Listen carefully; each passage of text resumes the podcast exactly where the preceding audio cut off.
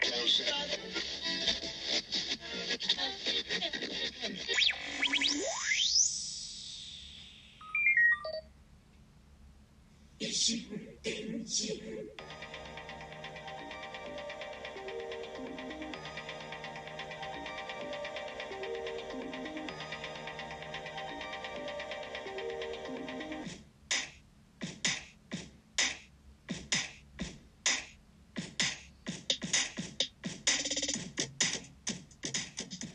どうも、小桜知恵です。ポッドキャスト、ラジオトーク、またはスタンド FM、ノートでお聞きいただいているあなた、こんにちは。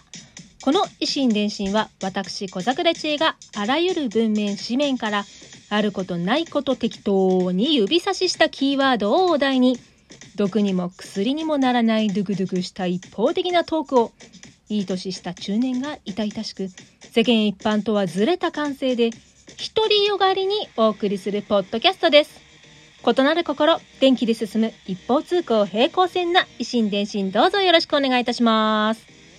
さあ、今回新しいお題になります。前回のエンディングで指差ししたお題はこちら。雑誌シュプール2011年10月号233ページスカーフ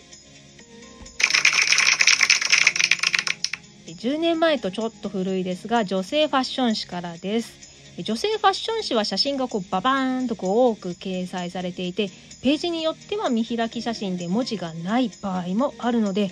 果たして指差しが成立するのかなとちょっと心配だったんですが見事に一発でキーワードを指差しできたのであの時はちょっとなんだかテンションが上がってましたけれども。うんスカーフ。おしゃれなあなたなら1枚は持ってるであろうスカーフ。スカーフを巻いてお出かけするあなたは相当おしゃれなのではないですかね。よっおしゃれ番長。えー、決しておしゃれとは言い難い私も実は1枚持ってますスカーフ。もらい物ですけど。使ったことないですけど、えー親戚からもらったんですよね。多分年始の福袋かなんかに入っててダブったからあげるみたいな感じだったのではないでしょうかな。うん、スカーフというと私の中では大人っぽく見える母の日のプレゼントを母にあげたことないですけどすいません。え、ていうか、え母世代おばちゃんのアイテムのイメージがありますね。あーまあかくいう私も今ではすっかりおばちゃんじゃん。ねええーあとは柄が馬とかお城の柱のようなお城の柱のようなどんなどんな柄？でそういう西洋モチーフのイメージがありますね。うん、最後にスカーフを巻いたのは中学の制服がセーラー服だったので中学校以来ですかね。高校はブレザーだったので私服ではないですね。記憶にございません。多分むしろスカーフは私のおしゃれ装備に入ってないおしゃれ装備いわゆるアクセサリーの類ですけれどももともとアクセサリー類をこうジャラジャラとかあんまりつける習慣がないんですよね、うん、好きなんですけどね、えー基本的にバイトの時はつけないしお出かけする時につけようとこう用意しててもね時間ギリギリでこうバタバタバタバタ遅刻遅刻うおーってこう家を出て移動中に「あーつけるの忘れた」ーとこう膝から崩れ落ちるパターンが多いです。スカーフってこう巻いて結んで形を整えてっていうのが面倒面倒。自分不器用ですから。どや。ね まあこうパッとさっとキュキュッとこう巻いて結べたらいいんですけどね。うん同じ巻物巻くにもマフラーだったらおしゃれな巻き方にこうねそんな気を使わなくてもぐるぐるぐるって巻いてしまえば様になるのでブキッチョでこうバタバタウォーウォー遅刻遅刻ってこう出かける私でもまあなんならね家を飛び出して外歩きしながらでもつけられるのでおしゃれ番長には私は程遠いですね。私の中のおしゃれ番長が川の向こうで生温かい目をして手を振っています。おーいおしゃれになるにはここまで来なきゃダメだよ。こう川を渡れずおしゃれ番長のもとにたどり着けない自分を顧みるとお仕事で毎日スーツにネクタイでシャキッと出勤通学されているあなたは尊敬に値しますよ。ま最近はね不吉な私やあなたのためにすでに結び目の形が出来上がっていてワンタッチで装着可能なネクタイもありますけどねそういえば以前お店でそういうスカーフを売っているのを見たことありますね。確か。その時にもう綺麗にパッとつけられるけどスカーフ自体を広げられないのはねって思った覚えがありますね。綺麗にパッとつけられない小桜さんのためにこの商品あるんですけどと作っているメーカーさんから胸ぐらをつかまれて怒られそうですけれどもおしゃれスカーフってこう柄が命じゃないですか。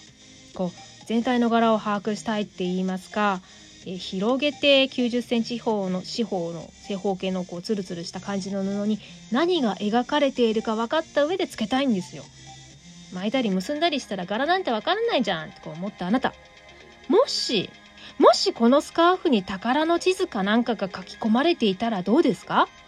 面倒だし柄なんて気にしないからすぐつけられるようにってこう結び目を作って固定してしまったらその宝の地図を見ることなく埋蔵金のありかを知らないまま一生涯を過ごすことになるんですよ。大げさ。そして埋蔵金を記したスカーフなんてものはない。ないよ。落ち着いて。失礼しました。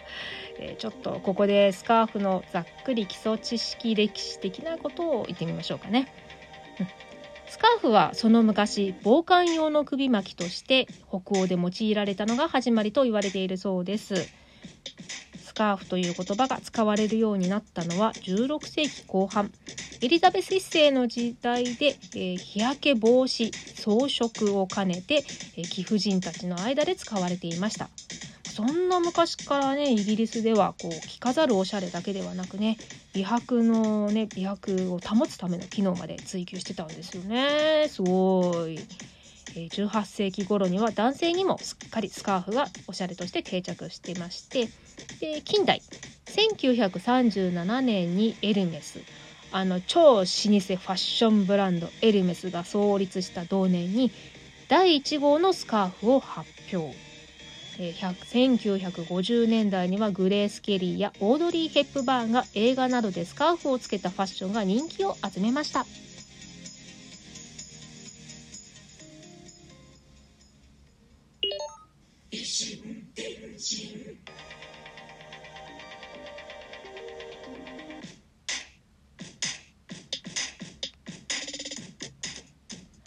はい、エンディングです。ちょっとスカーフについてざっくり知識を調べていたら長くなりそうなので、え次回に続きます。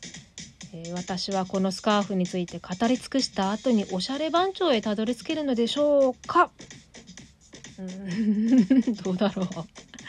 それではまた近い、近いうちに配信いたします。フォロー、いいね、受けるね、ねぎらい、好き、リツイート拡散してくださったあなた、ありがとうございます。そして何より聞いて、ここまで聞いてくださったあなた、本当にありがとうございます。えー、では最後にダジャレで締めたいと思います。お客様、大変よくお似合いですよ。シンプルなワンピースは、こちら。このようなスカーフをつけると、一段と華やかになりますよ。ほら、お顔も明るく見えますでしょうどうですか？スカーフ巻いてみますか？スカーフ巻いてみますか？ふ。ではまた次回、小桜知恵でした。